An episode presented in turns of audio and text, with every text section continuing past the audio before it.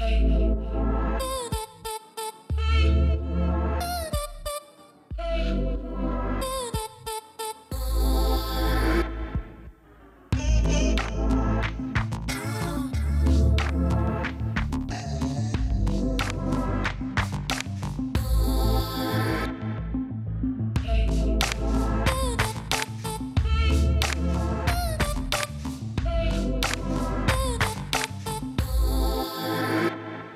Bienvenue à vous tous pour 300 millions de critiques, la revue de l'actualité francophone avec mes camarades que je vais vous présenter dans un instant, mais que vous connaissez par cœur. Nous sommes toujours tout proche de Paris, à Issy-les-Moulineaux, dans un musée très original, qui est le musée de la carte à jouer, l'un des rares musées donc consacrés à ces petites cartes que nous connaissons et qui sont des phénomènes culturels dans le monde entier, puisqu'il n'y a pas simplement qu'en France, dans le monde entier, chinois, partout on joue avec des cartes, et ces cartes sont la trace donc de l'humanité. Nous sommes avec Laura Tenuji, ma chère Laura, bonjour. Bonjour. France Télévisions.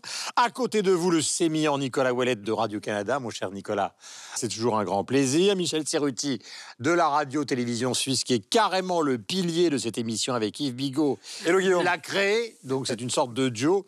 Mon cher Yves, bonjour. Le Bonjour, Guillaume. TV5 Monde. Et Sylvestre de Fontaine de la RTBF. Euh, mon cher Sylvestre, d'ailleurs, je vais Bonjour, commencer Guillaume. par vous. Vous allez bien euh, Oui. L'instantané de cette semaine.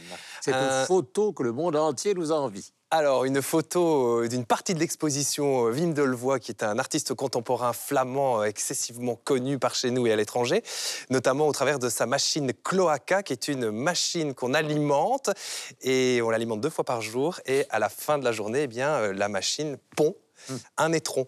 Pas la peine de me regarder. tout. Et on le fait tous Yves. Alors, la pochette du nouvel album d'Angélique Kidjo, l'album s'appelle Celia, il est dédié à Celia Cruz, la grande euh, vedette euh, de la salsa. Et c'est une pochette absolument euh, magnifique, comme vous pouvez le constater, qui est l'œuvre de Omar Victor Diop, artiste qui a été exposé non seulement à Londres, mais également à la Fondation Vuitton. Michel. Une photo d'un musée flambant neuf, le musée des cantonal pardon, des Beaux-Arts de Lausanne, à côté de la gare. Quand vous dites flambant neuf. Parce qu'il est flambant neuf, vraiment, il est flambant neuf, flambant neuf. C'est un immense bâtiment, Ouais. architecture très moderne, voilà, qui a été construit dans- à côté de la gare, qui a repris certains vieux bâtiments de la gare. C'est un bel outil dans lequel il y aura ce musée des Beaux-Arts et à terme également le MUDEC, le musée euh, design et art contemporain, et également le musée de de l'Élysée de la photographie. Tout ça devrait être réuni dans ce lieu à terme. Nicolas.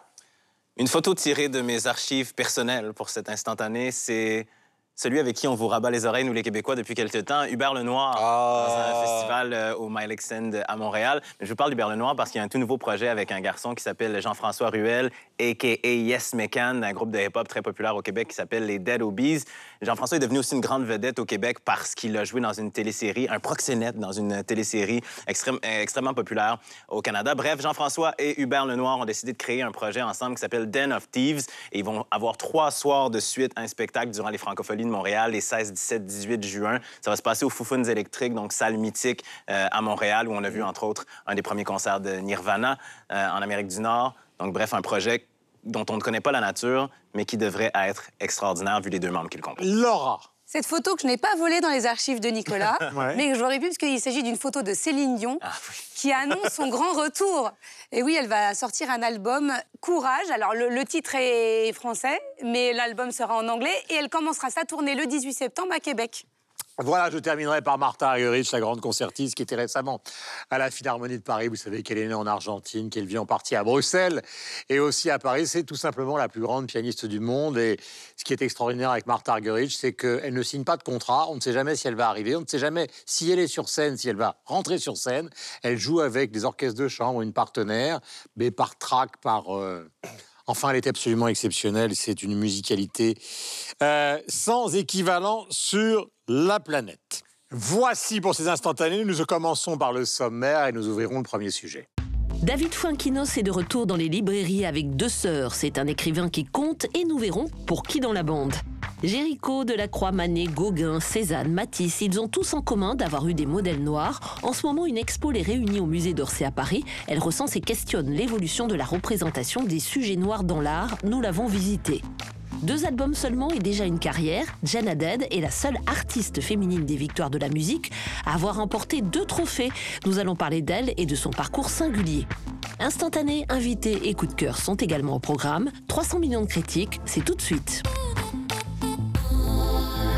Nous allons parler pour ce premier sujet donc d'un personnage que vous connaissez car vous avez probablement déjà lu l'un de ses romans. Il s'agit de David Fankinos. Il publie Deux sœurs et il publie Deux sœurs alors que euh, on adapte en ce moment, en tout cas, on peut voir l'adaptation de son Mystère Henri Pic réalisé par Rémi Besançon avec Camille Cotin et Fabrice Lucchini qui est encore en salle. Eh bien, il est de retour lui alors en librairie. Vous savez qu'il publie chez Gallimard avec Deux sœurs. Donc, depuis le succès de la délicatesse, euh, eh bien tous les romans de David Fankinos se vendent par dizaines de milliers d'exemplaires. 1 300 000 exemplaires pour la délicatesse, ce qui est considérable.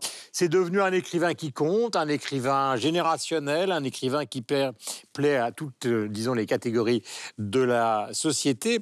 Maintenant, nous allons évidemment euh, parler de ce roman qui s'appelle Deux sœurs, qui veut commencer, se lancer à la fois dans le pitch et... Allez, Michel, je sens que vous avez une sorte d'envie. Je sais pas si je suis Je peux le vous meilleur- aider aussi. Je ne sais pas si je suis le meilleur vendeur pour David Funkinos. Mais alors, je vais vous raconter très rapidement de quoi parle le bouquin.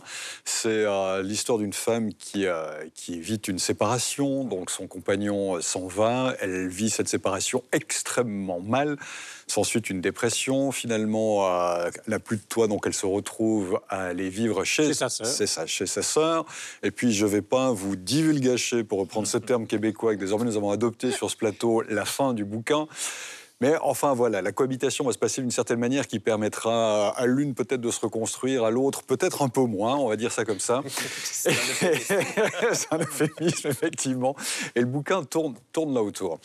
Alors, cela, cela dit, euh, moi j'ai lu ce livre, je- je- le dernier que j'avais lu, dont on avait parlé sur ce plateau, c'était Vers la beauté, qui n'était pas franchement une réussite pour David Funkinos, on l'avait d'ailleurs dit à ce moment-là. Qui donc, était aussi, qui tournait autour de la séparation qui aussi. hein. par- parlait aussi de la séparation et d'une sorte Et encore une fois, de la beauté comme une sorte de, pardonnez-moi l'expression parce que c'est un peu vulgaire, comme une sorte de pansement aux plaies euh, qui sont les plaies de la vie Absolument. ensemble et, et de la douleur. une rédemption. Là, il n'y a pas de rédemption par, euh, par la beauté dans, dans celui-ci. Mais enfin, toujours, voilà, ce que je voulais dire, c'est que j'ai abordé ce, ce livre avec, euh, pas un scepticisme, enfin une petite appréhension. Euh, je suis retombé sur une déclaration de David Funkinos qui disait à propos de ses livres, je vous la citer, c'est pas moi qui le dis, c'est lui, mes livres racontent tous la même histoire, qui est à un moment une brisure et une reconstitution. Alors c'est un petit peu ça, moi, qui, qui devient problématique avec David Funkinos, c'est que j'ai pas véritablement l'impression d'entrer dans des livres qui sont franchement novateurs en termes de- de- d'histoire. On est dans quelque chose qui se répète un tout petit peu. Alors pourquoi pas finalement? C'est le cas d'autres romanciers célèbres que de raconter les choses, de, voilà, ou d'explorer des territoires qui sont connus. Il y a parfois le style qui fait que même si on est toujours dans un, dans un territoire connu, ben on a du plaisir à les lire. Là, moi, je suis pas certain non plus que le style soit véritablement un plus. Si vous lisez ce texte à voix haute, ce que j'ai fait par moment, c'est pas à l'avantage de David Funkinos, je suis obligé de le dire. Mais c'est norm- normal, Michel, vous, vous n'êtes pas le meilleur euh, client. Alors, certainement. Parce que certainement. non mais c'est David Fuenkinos, je pense, c'est avant tout quelqu'un qui écrit pour le plaisir des femmes qui euh, sont euh, ses lectrices.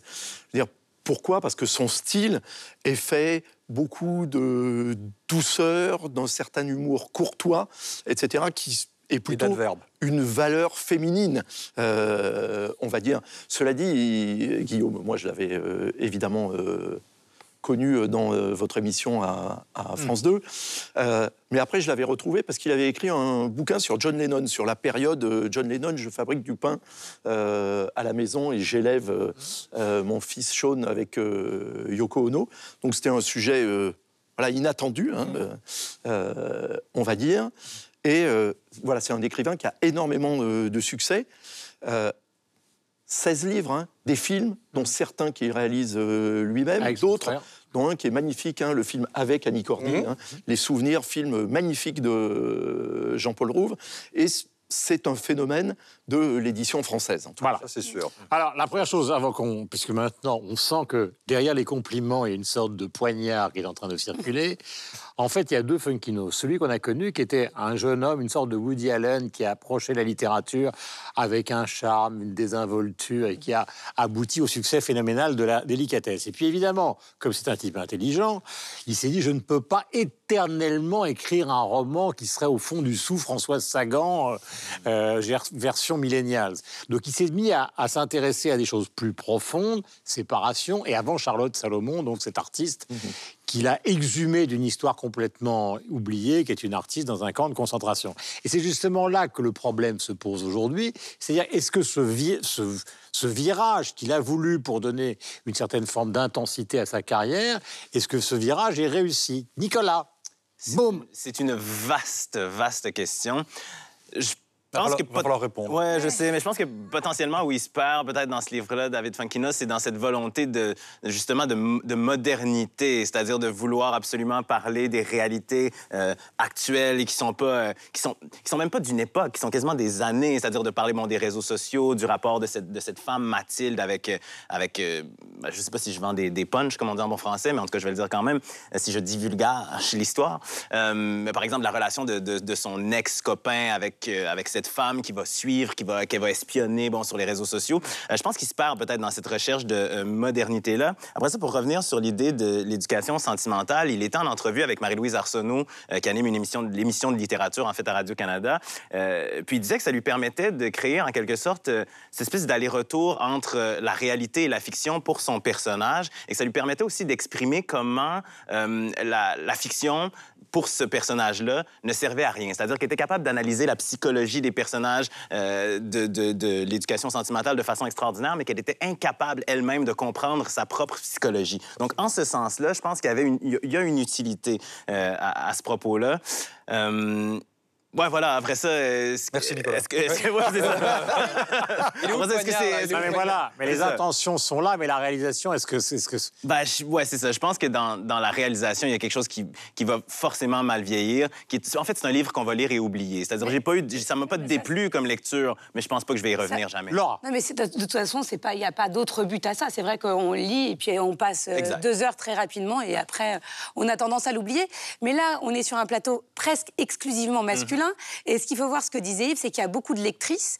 Et comme il s'agit aussi de la rivalité vous entre savez que dans deux le sœurs- domaine du roman aujourd'hui de la librairie, 60, euh, enfin, 70% des lecteurs dans leur ensemble sont des lectrices lectrices. pour le roman.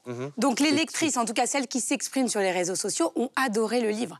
Elles postent des photos avec la couverture. Et il y a une chose dont on a peu parlé, c'est cette rivalité entre les deux sœurs. C'est-à-dire qu'il évoque dedans donc Mathilde qui va vivre chez sa Une de sœur. moins mais- que Tchekhov. Ouais, exact. mais le fait de voir euh, euh, cette sœur qui envie l'autre, qui a réussi sa vie, qui a des enfants, et de se projeter, il y a plein de sœurs qui disent ah, ben, tiens, ça m'a fait du bien de voir le- la vision. Alors ça, ça laisse imaginer qu'il y a des situations euh, similaires. En tout cas, j'espère qu'elles se termineront c'est pas de la même caractéristique façon. des, des relations des sœurs, ça, de, de, en fait, la rivalité, en fait, il y a une rivalité entre les deux sœurs. que Je pense qu'on a vous, Mhm. en tant qu'homme, vous n'avez pas la même rivalité. Ne serait-ce que physiquement, la réussite sociale, elle existe, mais pas autant que entre Euh, deux les femmes. frères Davis et les frères Gallagher, euh, Ouais. ça se discute. Hein. Mais en, tout cas, là, c'est dit avec des mots simples et donc on, on peut s'identifier. Et, franchement, il y a des mots euh, qui vont à, à l'encontre de ce que vous dites, des compliments qui sont assez dithyrambiques. Ah, Évidemment. Sylvestre. Ah, après ça... du coup, vous m'en- vous m'enlevez la, parole.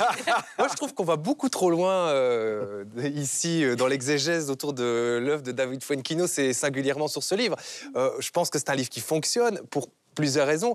La première raison, c'est qu'effectivement, ça fait appel à des sentiments que tout le monde a peu ou prou vécu, euh, soit d'un côté ou de l'autre de la barrière de, de la rupture, disons, pour le dire très vite. Euh, Il y a aussi effectivement le lien euh, qu'il peut y avoir entre des membres d'une même famille. Bon, ça, on l'a, et je trouve qu'il le dépeint de manière relativement intéressante. C'est ultra cinématographique. Bah on voit ouais. le film après, à chaque Ah page, on voit le film. C'est comme oui, si c'était, ça, ça comme si un film sur papier.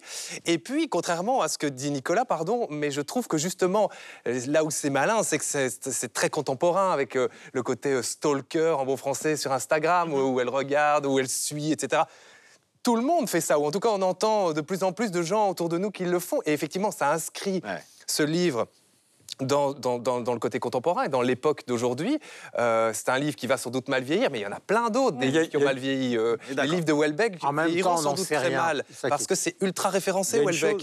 Donc, euh, à un moment donné. mais, euh, non, quand je dis en même temps, c'est pas une défense de Funkinos, c'est juste que, par exemple, si vous relisez Le Petit Prince à voix haute, vous pouvez dire, c'est quand même bizarre que ce livre soit le livre de la littérature francophone qui soit vendu le plus Donc- dans, donc- dans donc le monde côté- entier. Le côté ça va mal vieillir, etc. Peut-être, mais il y en a plein d'autres. Nous aussi. Euh, Nous aussi. Pardon. Il y, a, une chose, je trouve, dans le livre, effectivement, qui est, qui est, qui est pertinente dans, le portrait qu'il dresse du personnage principal. Donc, euh, si on fait le calcul, elle est née en 1988, elle fait partie de ces millennials. Et effectivement, on attribue à cette génération le côté moi-je, tout autour, de, tout autour de moi, il faut tout avoir tout de suite, et l'incapacité aussi à accepter une certaine réalité qui irait à l'encontre de ce qu'on souhaite faire. Et c'est effectivement exactement ce que démontre ce roman par rapport à quelqu'un de cet âge-là. Il y a une chose que vous avez introduite euh, et qui est fort juste euh, dans cette génération-là, qui n'était pas du tout le cas des générations précédentes. Je, je mets, mettons la barre à 50 ans, c'est que tous les jeunes écrivains aujourd'hui, pour une grande partie d'entre eux, écrivent des livres en pensant au cinéma. Et donc, euh, euh, la. C'est la- là où est la- l'argent. hein. Comment? C'est là où est l'argent. c'est peut-être là où est l'argent, mais c'est aussi là où est leur rêve, leur imaginaire, leur ambition, etc., etc. Et donc, ça explique une grande partie d'une certaine forme de déception littéraire à partir d'un sujet qui est un sujet qui, après tout, euh, en vaut bien d'autres. C'est donc David Fenkinos. Le livre s'appelle De ce, et nous n'avons pas raconté la fin, ce qui est un miracle, étant donné donc nos pratiques habituelles. Nous allons passer maintenant à un deuxième sujet qui, lui, est aussi passionnant.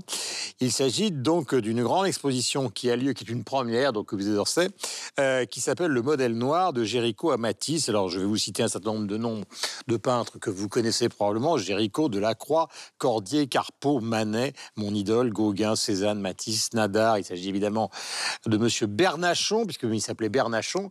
Euh, il s'agit du photographe Carjat et beaucoup d'autres. Ils ont tous eu en commun d'avoir sur leur tableau, sur leur photo, des modèles noirs. Et l'expo explore et questionne évidemment toutes les questions qui sont autour de l'évolution de la représentation justement des sujets noirs dans l'art. Je vous propose de découvrir cette exposition et nous en parlerons juste après. On rêve de musée, mais pas d'être muséifié. Sous la nef, l'ancienne gare, mais personne n'y prend garde. Dans nos poitrails ont lieu tous nos voyages. Dehors, la désolation contemple son ouvrage. Je sais, je suis le jeune noir à l'épée.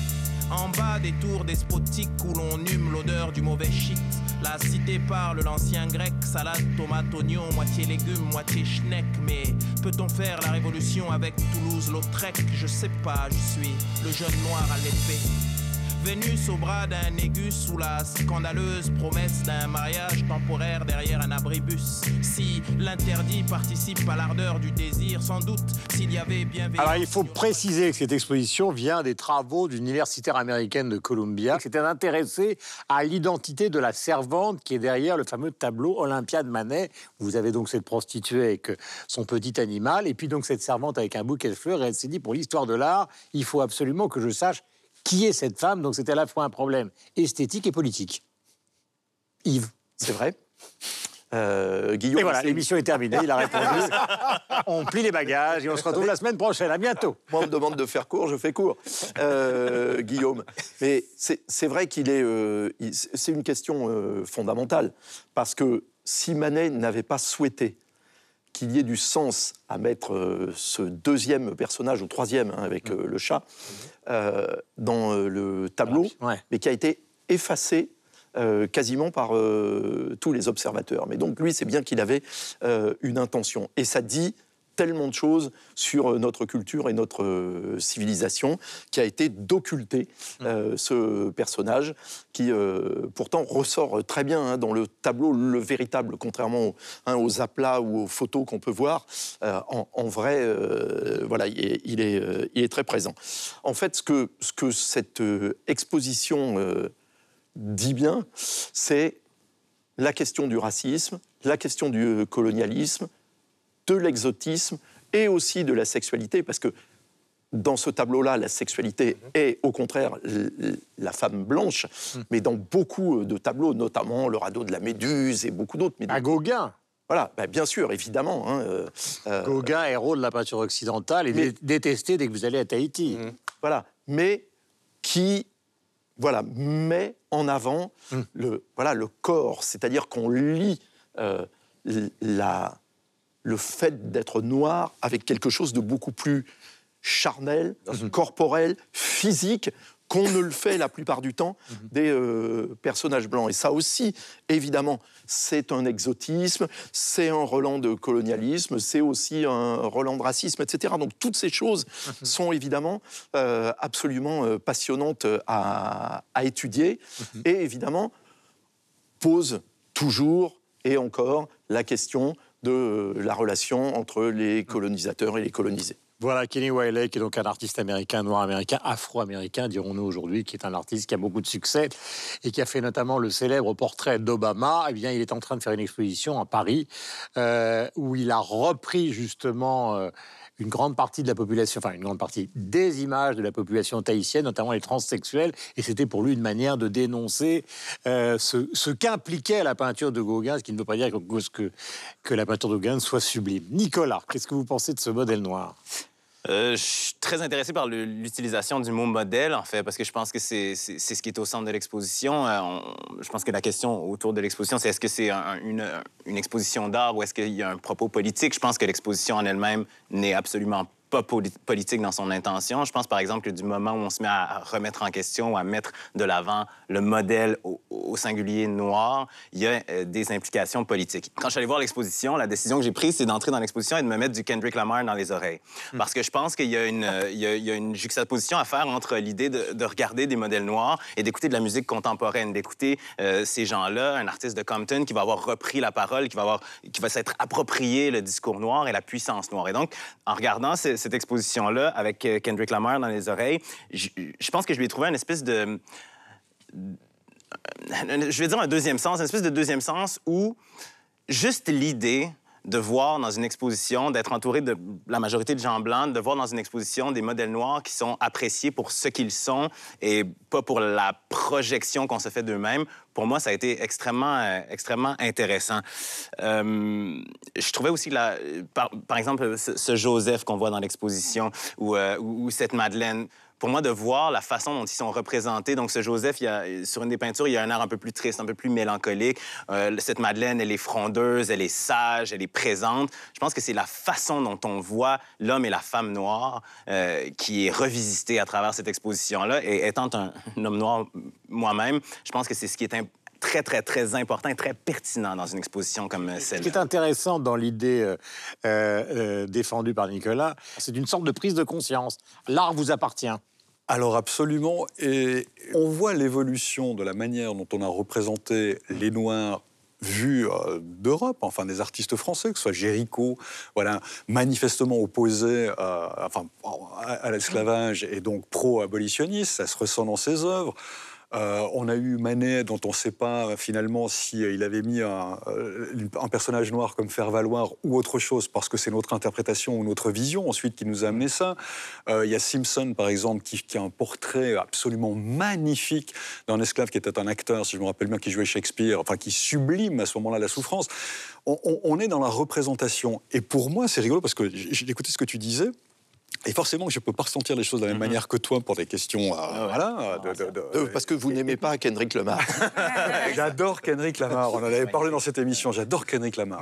Mais ce qui est intéressant pour moi, Blanc, c'était de me dire que oui, moi, ça me permet aussi de voir la manière dont nous, Européens, nous, Blancs, avons représenté la place qu'on a donnée aux Noirs tout au long. Pour nous, c'est une réappropriation, en fait. Moi, Quand je vois ces, ces modèles-là, je, je me dis, bon, ben, en tant, que, en tant que noir et pour les artistes noirs, par exemple, qui vont voir ces œuvres-là, il y a une réappropriation de l'histoire noire qui va nous amener ensuite à, à- à- à l'ère contemporaine dans laquelle on est, à Ça, l'ère c'est tout des le travail de Basquiat, quand il a ça, intégré exact. Coltrane, Charlie ça, Parker, voilà. Les boxeurs, euh, les restaurants, Et- et puis les bleus de Matisse qu'on retrouve dans beaucoup de ses tableaux, etc. etc. Ou la, ou la peinture africaine, enfin je veux dire, ou les, ou les- ou les- les- les- les peintres africains. Mais moi j'aurais bien aimé, effectivement, alors voilà, c'est la seule chose, j'aurais bien aimé que l'expo continue de s'ouvrir justement Mais C'est une sur... petite expo nous aussi. c'est Mais pas on est d'accord, euh, mais elle est très bien cette elle- exposition. elle s'arrête Et à la guerre de franch- 14. Et, Alors, et non, non, franchement, elle, elle est- la scénographie est, est parfaite. C'est quand on rentre dans le musée d'Orsay, c'est vraiment une petite partie C'est une petite et, remarque de et ma part, tellement riche. Tellement. Absolument. Et vous parliez de musique, Nicolas parlait de musique, mais Abdel Malik a été associé à cette exposition. Il a même créé une chanson euh, qui a été inspirée par l'un des tableaux. Et donc, c'est vrai que la musique euh, associée à, à l'exposition est intéressante. Et on, retrouve beaucoup ça sur les réseaux sociaux. On retrouve des extraits, des témoignages d'Abdel Malik qui nous fait la visite de l'exposition. Mais il y a plusieurs salles et c'est absolument. Déjà, elle est magnifique, c'est passionnant. Les réactions sur les réseaux sociaux en témoignent. Les gens sont vraiment enchantés. Et pourtant, elle est petite. Il n'y a pas non plus un nombre d'œuvres illimité. Et euh, il y, a y notamment euh, un focus qui est fait sur Alexandre Dumas père. où On nous montre des tableaux, des caricatures. Et c'est vrai que moi, j'ai appris euh, beaucoup en, en allant voir cette exposition. Je ne savais pas qu'il avait été autant victime de racisme. Et de voir toutes ces caricatures, c'est très, très intéressant. Donc, on peut, le- on peut voir cette exposition par plein de prismes différents. Sylvestre, est-ce qu'on est dans le politiquement correct, de la déconstruction de tout? Eh bien, je vais y répondre de manière un peu indirecte. Moi, je, je me suis posé des questions avant d'y aller. Et je me suis posé notamment la question, et c'est intéressant parce que je crois qu'il y a un, un rendez-vous manqué entre Nicolas et moi, je l'ai visité hier, et je me suis dit, il faut absolument que j'écoute de la musique. Et j'ai écouté Miles Davis, Ah ouais. Euh, Vaudou Run notamment. C'était le Kendrick Lamar d'avant. Hein. Euh, mais c'est vraiment intéressant parce que je sûr, trouve que euh, et, et donc j'ai vu cette exposition d'une manière particulière puisque j'étais influencé de manière euh, sonore par ce que je voyais parce que je trouvais déjà qu'il y avait Quel Miles Davis électrique ou avant? Non, vraiment le côté euh, Ah, Voodoo Run, c'est ouais, euh, électrique. ouais, Oui, c'est Beaches Brew. C'est. C'est euh, c'est la période électrique, funk, psychédélique. Voilà, donc ça part dans tous les ça part dans tous les sens et c'était intéressant à ce titre-là de visiter une expo comme celle-là. Et Et alors? et, euh, et donc je l'ai pris, je l'ai pas pris pour ce que c'était politiquement. Je me suis pas dit parce qu'effectivement, comme le dit Laura, c'est une exposition à tiroir avec plein de niveaux de lecture différents euh, et c'est intéressant qu'Olympia soit justement au centre parce que euh, c'est le croisement entre le politique, le- le- la petite histoire, la grande histoire, euh, etc. Et donc euh, esthétiquement, j'ai trouvé ça fabuleux parce que des tableaux, il y avait des tableaux que je connaissais que je n'avais jamais vus de cette manière-là. Il y avait des tableaux que je connaissais pas et que j'ai découvert et je l'ai pris pour ce que c'était, c'est-à-dire un esthétisme vraiment du corps. et je me suis dit merde, je suis trop blanc moi en fait. Il y Je a- me suis dit la même il chose. y a ce hein. côté-là, il y a ce côté-là. Donc vraiment, on, on passe dans une autre, dans une dimension. Et ce que je- et ce qui m'a frappé aussi, c'était ce mélange entre des blancs, des noirs, des gens de plein d'extractions différentes. Et c'est là où, où je me dis que c'est un rendez-vous manqué. J'aurais bien aimé la visiter avec Nicolas, par exemple, pour qu'on puisse justement croiser euh, nos regards par rapport à un, à un certain nombre euh, d'œuvres. Et alors petit. Et, et, pardon Sylvestre, mais vous oubliez quelque chose. Et les métis. Oui, oui, tout à fait. Il y a vraiment, il y avait vraiment, euh, vraiment de tout. Il y avait des enfants. Je trouvais que c'était vraiment un mélange euh, très intéressant qui, eux, ne le voient évidemment pas avec la charge politique qu'il peut y avoir euh, derrière. Donc il y a aussi ce côté. il, y a, il y a des, franchement, il y a des œuvres qui sont absolument incroyables dans cette, dans cette exposition. Et ce qui m'a frappé, ce sont les bustes aussi qui se trouvent au milieu, qui sont souvenirs de colonies, souvenirs d'expositions, etc. Et ça m'a fait penser à la manière dont on a résolu le problème en Belgique. C'est qu'on a un musée qui s'appelle le, le musée royal de Tervuren, donc d'Afrique centrale, qui a été complètement rénové après des années de travaux. Et il y avait dans ce musée toute une série de statues qui étaient euh, euh, très colonialisantes, j'allais dire, où on voyait euh, vraiment l'individu noir, vraiment tout en muscles, etc., qui se battait avec des lions. Enfin, il y avait vraiment le, le côté un, petit cliché. peu... Voilà, complètement cliché. Et a- Souvent, le lion gagnait en plus. voilà, mais, mais on a évacué. Oui, il faut revenir à Tintin et tout ça, enfin, c'est horrible. Mais, et et ce problème a été évacué, entre guillemets, d'une manière, voilà, on peut la juger euh, comme on veut, euh, à l'entrée du musée. Donc vraiment, avant d'entrer dans le nouveau musée, il y a ce qu'on appelle le dépôt des sculptures. Et dans le dépôt des sculptures, on a entassé de manière euh, vraiment comme si c'était un dépôt toutes ces anciennes sculptures. On ne dit pas on les cache, on aurait très bien pu les cacher. Elles existent, c'est le témoin d'une vision du monde qui était celle-là. Mais au moins, on dit mais c'est un addendum, c'est un préambule. Et puis après, vous allez voir autre chose. Et ce nouveau musée, on y mêle de l'art contemporain africain, si tant est que ça veuille dire quelque chose, mais de plusieurs pays euh, différents d'Afrique, et euh, les racines de l'Afrique. Et je trouve que la manière, euh, la médiation, si on veut, par rapport au sujet, était assez bien faite à ce titre-là. Je voudrais simplement aussi ajouter que concernant Manet, il doit y avoir, à propos d'Olympia, parce que c'est aussi une intention de peintre et pas simplement de sociologue, d'historien ou même d'état de son temps, pour un peintre, les rapports entre le noir et le blanc, c'est une question fondamentale de la peinture, comme Pour chez les Malevich. pianistes aussi. Hein. Hein, comment? Pour les pianistes aussi. Oui, non, mais c'est exactement pour les pianistes aussi, mais c'est vrai pour euh, une grande partie de la, de la, de la peinture contemporaine d'aujourd'hui, de, de se contenter, ou se contenter, des aplats de couleurs, des juxtapositions des couleurs. Et donc, on prend Malevich, c'est le plus célèbre exemple du noir et blanc, mais c'est aussi une manière, évidemment, de, de montrer à quel point cet Olympia, plus cette femme qui est derrière, ont complètement euh, bouleversé, d'une certaine manière, l'histoire de la peinture. Nous allons recevoir Charlotte Guinois. Ma chère Charlotte, bonjour. Merci de nous recevoir, car vous êtes la conservatrice du Musée français de la carte à jouer d'ici les Moulineaux. Et vous avez euh, organisé une exposition qui est consacrée à quelqu'un qu'on connaît, qui est Raymond Depardon. Alors pourquoi, quel est le rapport il existe entre la nature de ce musée et Raymond Depardon? Alors tout simplement parce que nous sommes bien évidemment le musée français de la carte à jouer, mais également d'histoire de la ville. Et donc euh, l'idée en fait, c'est peu à peu imposée de vraiment demander à un grand photographe, un photographe de renom, en l'occurrence donc Raymond Depardon, de couvrir un petit peu la ville, de faire un reportage photographique euh, sur un thème bien précis, celui de l'innovation architecturale. Donc on a euh, dans cette exposition 34 photographies argentiques prises à la chambre, technique très traditionnelle hein, dans la lignée de, de Jeanne Adjet, qui donc montre une ville sous un jour un petit peu nouveau, euh, peut-être moins connu, celui donc des grands architectes euh, qui façonnent une ville différente, une ville, la ville de demain certainement. Donc Christian de Portes-en-Parc, Jean Nouvel, euh, Villemotte parmi d'autres, mais également des femmes, les sœurs Micou. Qui sont des gens qui ont construit ici les Moulineaux Tout à fait. Ouais. Qui ont construit quoi? Des bâtiments publics, des bâtiments privés, tout? Tout, des bâtiments publics, des écoles. On a l'école des Chartreux, Bernard Ropa par exemple, euh, des, maisons privées, hein, la maison Chocolat, très très belle euh, villa euh, extrêmement luxueuse, d'Éric Daniel Lacombe, et puis bien sûr des sièges d'entreprise. On pense notamment à Galéo, qui marque vraiment de manière un peu triomphante l'entrée dans la ville, qui a été réalisée par Christian de Portes-en-Parc. Alors, de pardon, c'est un personnage assez extraordinaire parce qu'il a fait des documentaires sur la politique. Par exemple, il a suivi une campagne électorale de Valéry Giscard Puis, par moments, son travail devient un travail totalement ethnographique. Euh, il se promène dans toute la France euh, ou même ailleurs il va à la rencontre des gens. Des films existent. Euh, quand ça lui a été proposé, quelle a été sa première réaction? De se dire, bah, je vais exposer dans un musée de la carte à jouer. Ce qui n'est pas du tout péjoratif, hein, Non, bien non, bien contraire. sûr. Alors, il est venu, on l'a rencontré, bien sûr, il y a une rencontre qui s'est faite, on l'a accompagné aussi pour lui montrer un petit peu notre, notre souhait, lui montrer la ville, lui montrer euh, euh, cette innovation architecturale, ces bâtiments qui nous intéressaient. Et puis, bah, il est venu aussi en voisin, parce qu'il habite tout près d'ici les Moulineaux. Et il a, il a dit oui, il était euh, voilà, heureux de pouvoir le faire. Il a été surpris, je pense, lui-même, donc, de, cette, de tous ces bâtiments, de l'île Saint-Germain, de, de, ces, de cette architecture qu'on ne s'attend pas forcément à voir. euh, et puis, bah, le, voilà, le, le travail s'est fait. Il a photographié donc, au mois de juin dernier. Euh, il a pris plus de 200 photographies. Et ensuite, il y a eu un choix qui a été fait euh, conjointement avec le musée et avec Jean-Michel Alberola, qui signe quand même la scénographie de cette exposition. Voilà, qui est un peintre. Voilà, très grand peintre, professeur à l'école des beaux-arts. Et puis, bah, peu à peu, voilà, le choix s'est s'est fait autour de ces 34 euh, photographies. Charlotte, Charlotte Guinois, comment choisit-on justement dans ce musée les expositions qui s'y déroulent Alors c'est un choix qui est euh, collégial, bien sûr, interne à l'équipe, interne aussi à la ville, avec la culture, avec les différents services. Et puis on s'intègre aussi bah, dans, dans une programmation. Il y a des, euh, par exemple la Biennale d'ici les Moulineaux qui revient donc une année sur deux. Euh, il y a bien sûr des, des expositions liées aux cartes à jouer. Et puis Ouais. on alterne aussi avec des expositions beaux-arts ou photographie plus généralistes pour drainer aussi un public le plus large possible. Question, comme on dit.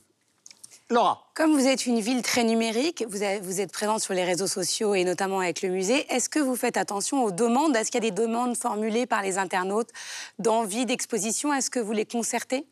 Oui, tout, tout se fait en concertation.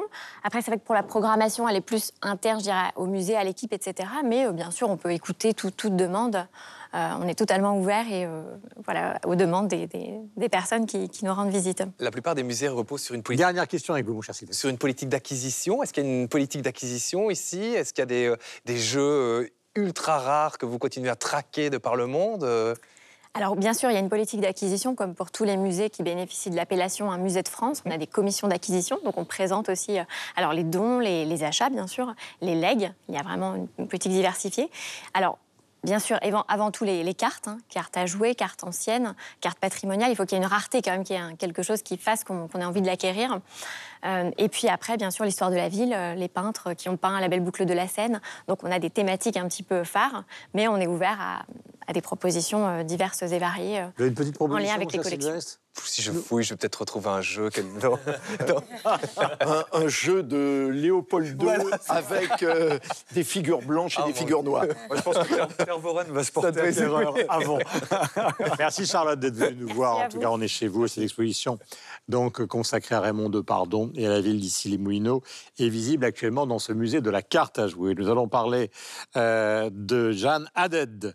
Deux albums seulement, donc il s'agit de musique, vous le savez, et déjà une carrière. Elle est la seule artiste féminine des dernières victoires de la musique à avoir remporté deux trophées.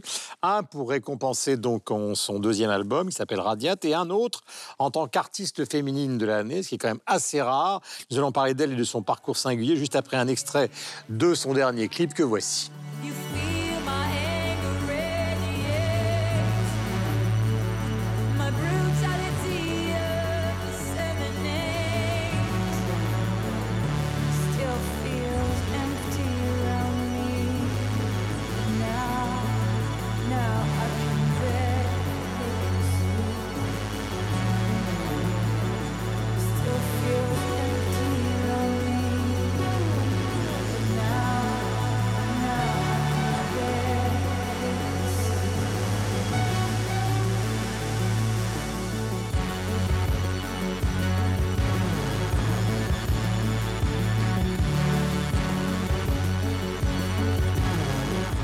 L'homme de la musique, mon cher Yves, Haddad, il faut dire quelques mots en introduction sur ce personnage qui était très très peu connu il y a, je sais pas, même un an ou deux ans et, et qui maintenant est en train d'exploser.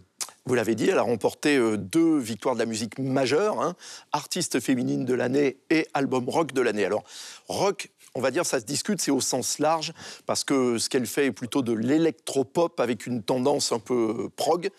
Euh, mais néanmoins, euh, elle appartient, on va dire, à cette mouvance. C'est une rémoise, donc de la ville de Reims, Je euh, qui a a fait, des études aussi de musique classique. hein. Absolument, qui a fait des études de musique classique. Elle joue du violoncelle, elle joue aussi de la basse électrique hein, euh, sur scène.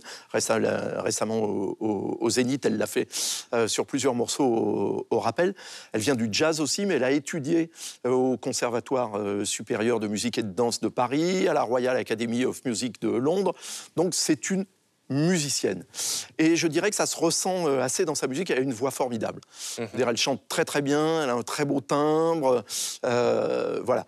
Euh, sur euh, albums, y compris le, le- le deuxième, donc qui a beaucoup de succès, on peut y chercher euh, des influences de euh, Kate Bush, Peter Gabriel, Rhythmix, hein, euh, un peu. Sur scène, je suis allé la voir au Zénith en prévision euh, de cette émission. Euh, sur scène, j'ai trouvé que ça passait euh, moins bien. Alors c'était peut-être parce que c'était au Zénith, qui est peut-être une trop grande salle euh, encore pour, pour elle. J'ai trouvé que c'était très froid, qu'il y avait beaucoup d'infrabasses et qu'elle avait un peu de mal à connecter avec, voilà, avec le public de cette façon-là. Puis peut-être son show n'était pas très bien construit. Hmm. On va dire que... Et, Ah, sur les grandes scènes, de toute façon, elle débute. Forcément, c'est une bien sûr, forme voilà. de paralysie. C'est- je- vous savez, je- du coup, ce que j'ai, ce que j'ai euh, pensé, c'est pas euh, ah finalement, c'est pas euh, l'artiste que je croyais qu'elle serait. J'ai plutôt pensé, on pousse trop rapidement des jeunes artistes en début de carrière, Mm-hmm. comme ça, à faire des salles aussi immenses. Alors, on sait pourquoi. hein, c'est que ça rapporte plus de remplir un Zénith que de remplir trois Olympias. Mm. Mais en tous les cas, c'est une, voilà, c'est une artiste qui, euh, je pense, c'est très moderne. Elle a un look hein, euh, aussi euh, à la fois moderne et années 80, avec des cheveux peroxydés, euh, très très blonds et coiffés, on va dire à l'anglaise. hein. Dans le temps, on disait euh, avec Ouais. un pétard, mais en fait, c'est à l'anglaise. Sylvestre. Euh, moi, je suis assez de l'avis euh, de d'Yves par rapport à la rapidité euh, euh, de sa carrière et surtout à la rapidité euh, vers laquelle tendent euh, tous ces artistes et vers laquelle on les pousse. Euh, Est-ce qu'elle n'a pas euh, reçu une victoire de- de- du- d'espoir féminin, de la meilleure révélation l'année qui, a précédé? C'est possible. Donc je trouve que, enfin, le- en tout cas, le, le gap est quand même euh, euh, est de plus en Mais plus Ça, ça peut- réduit. ça peut dire aussi qu'il n'y a pas tellement de concurrence. Oui, mais qu'elle soit artiste féminine l'année suivante, mais- voilà. oui, mais ça- justement. voilà. mais euh, moi, j'avais adoré son premier album, euh, Be Sensational. Je l'avais trouvé euh, vraiment euh, euh, brut, euh, expérimental dans le bon sens du terme. Ça veut dire qu'il poussait un peu les, les barrières du genre. Euh, il y avait sa voix, il y avait son côté musique classique, etc. Je trouve qu'ici, on est déjà malheureusement dans trop de lissage, trop de production. Euh, C'est-à-dire que je considère qu'il doit y avoir une progression euh, un peu plus importante entre euh, le début de la carrière et puis le deuxième album et, et puis à un moment donné le troisième. Mm. Ici, j'ai l'impression qu'on est presque passé du premier au quatrième. le risque, c'est un peu Christine and the Queens 2. hein. Eh bien, c'est C'est-à-dire que ça démarre très très très vite et après. euh, Alors oui, Attends, attends, oui, mais non. Oui, laissez, laissez. Ben oui, enfin moi je dirais plutôt oui effectivement parce que je trouve que l'album, le deuxième album de, de- de Christine and the Queens, Chris, est euh, beaucoup moins intéressant que le premier. Et à ce titre-là, je considère qu'effectivement il peut y avoir des similitudes entre Jen Haddad et, euh, et, euh, et Christine. Après, ça reste un un bon album, elle sauve beaucoup de choses avec sa voix euh, et, euh, et ça permet effectivement de se dire il y a encore du développement possible. Moi, je m'attends à ce qu'à un moment donné, comme une espèce de courbe de Gauss, elle revienne après être arrivée euh, à un stade euh, très produit à ce qu'elle se fasse plaisir un peu plus encore et qu'elle revienne à des considérations un peu plus expérimentales. Voilà comment je la vois. Euh, mais c'est intéressant aussi parce que les deux pochettes reflètent. ce- Elle, est, elle, est, elle est en photo sur les deux pochettes. Sur la première, elle a le cheveu un peu fou euh, et sur celui-ci, le cheveu est hyper bien coupé, euh, bien structuré. Et j'attends évidemment la troisième coupe de cheveux. Nicolas, Euh, d'abord, est-ce qu'elle est connue au Québec? Pas particulièrement, non. Elle est venue, je pense, je ne vais pas dire n'importe quoi, mais je pense qu'elle est venue pour la première fois en 2015 euh, dans un festival qu'on a au Québec qui s'appelle le Festival de musique émergente en Abitibi-Témiscamingue. Elle avait donné plusieurs prestations, entre autres une prestation en pleine ruelle dans, ce- dans cette petite ville euh, au Québec. Moi, j'avoue que j'avais pas beaucoup accroché sur Be Sens- Sensational, j'imagine parce que j'y ai pas été tant que ça exposé en étant euh, au Québec. Euh, Radiate m'a beaucoup plu, m'a fait penser entre autres à, à- à Florence Welch de Florence and the Machine, particulièrement pour justement cette, cette énergie qui irradie de, de, de, Haddad. J'ai aimé la proposition et je trouve qu'il y a un écho quand même dans son, euh, dans son bagage qui euh, ressemble à des artistes qu'on a, nous, au Québec, entre autres à Ariane Moffat, qui a ce même genre de, bagage, c'est-à-dire euh, bon, euh, la pop, euh, les études en jazz. On a un groupe aussi au Québec qui s'appelle Milk and Bone, qui en ce moment euh, rayonne beaucoup au Canada, aux États-Unis, qui sont aussi des filles qui ont étudié en chant classique, euh, en jazz. Et je trouve que ça permet, c'est ce que j'ai retrouvé sur l'album de, de Jeanne Haddad, euh, ça permet une espèce d'exploration, une liberté, en fait, dans l'exploration euh, de ce genre qui est souvent malmené, qui est euh, la musique pop. Et je trouve qu'elle le fait, euh, après ça, très, très bien.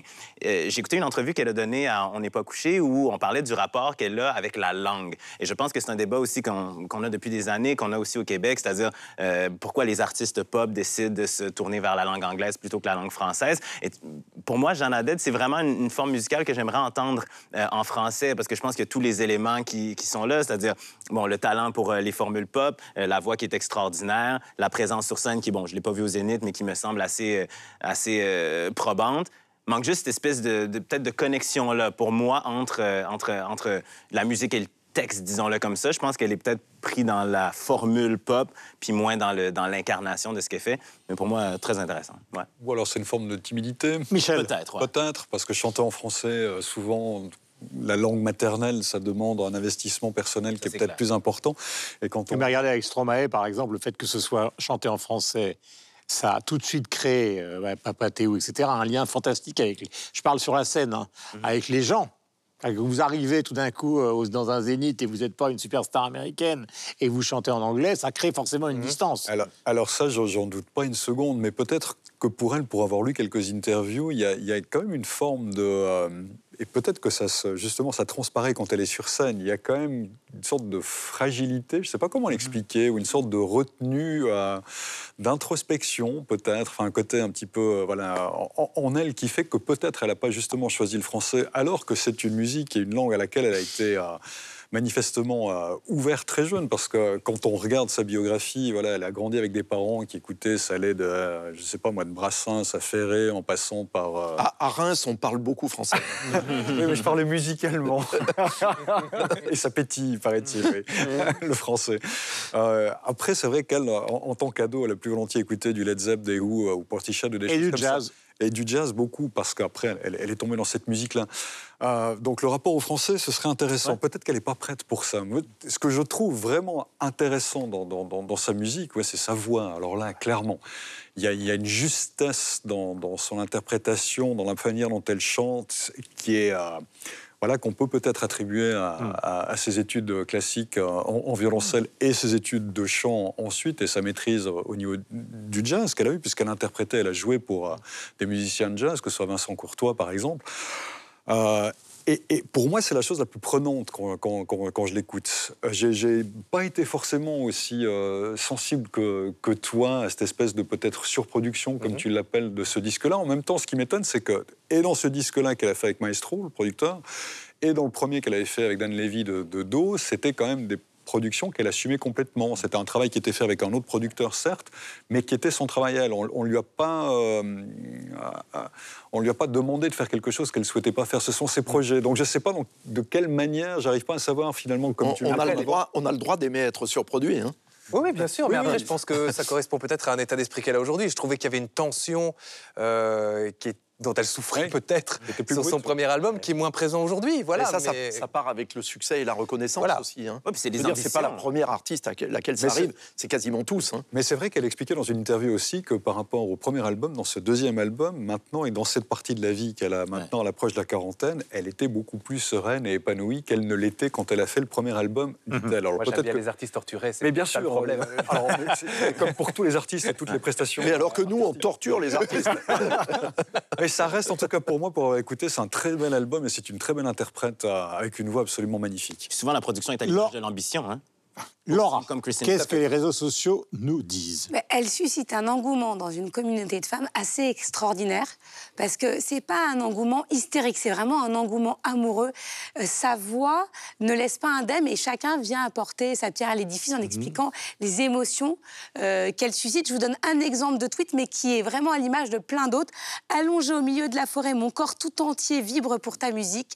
Force, grâce et beauté dans cette voix, ces sons, ce regard magnétique, ces chorégraphies. Et c'est une femme qui est, l'auteur de ce tweet. Et voilà, c'est des tweets très amoureux, très engagés. Donc, effectivement, on l'aime. Elle, en tant que communicante, elle, communique normalement, mais sans plus. euh, elle ne fait pas des réseaux sociaux euh, son canal euh, de, de prédilection pour communiquer. Mais c'est les fans qui, eux, s'approprient les réseaux sociaux pour parler d'elle. Et c'est assez incroyable. Voilà pour cet album donc de Jeanne Haddad dont nous venons de parler, et puis ces deux victoires de la musique. Euh, grande musicienne, c'est une certitude. Est-ce qu'elle deviendra une des grandes artistes? Eh bien, nous verrons ça dans les années qui viennent, puisqu'il n'y a pour l'instant que deux albums, deux victoires de la musique. Euh, en tout cas, bravo à elle. Les coups de cœur, mon cher Yves. le nouveau roman de Michel Ambarek, euh, Une flèche dans la tête. Donc, ça parle de migraine, mais pas de migraine euh, n'importe où ni euh, n'importe comment.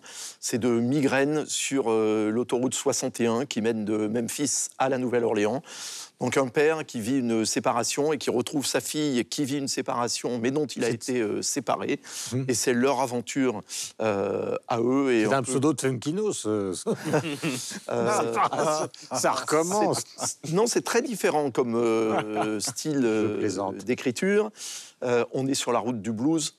Donc, et euh, Michel Ambarek s'est fait une spécialité qui est un auteur de polar hein, euh, à l'origine et, de rock hein, aussi. Il s'est fait une spécialité de tourner autour des grands mythes du rock. Il avait fait un livre autour de l'amitié de Jim Morrison et de Gene Vincent, un autre autour de Dylan et Johnny Cash, etc. Là, il est sur la route du blues. Mon cher Sylvestre. Un disque très attendu. Petite musique. Eh bien, on va rester dans la musique avec Chocolat. C'est le premier véritable album de Romeo Elvis. Romeo Elvis qui a fait un autre disque avant, deux autres disques avant, avec un garçon qui s'appelle Le Motel. Cette fois-ci, c'est un disque solo. Un disque solo avec euh, des featuring, avec des invités comme M et Damon Albarn quand même. C'est un disque euh, qu'on peut qualifier de plus chanté que rappé. Et euh, ben, on lisait avec Haddad, c'est peut-être une production qui est à l'image de sa volonté de s'ouvrir au plus grand nombre. Michel.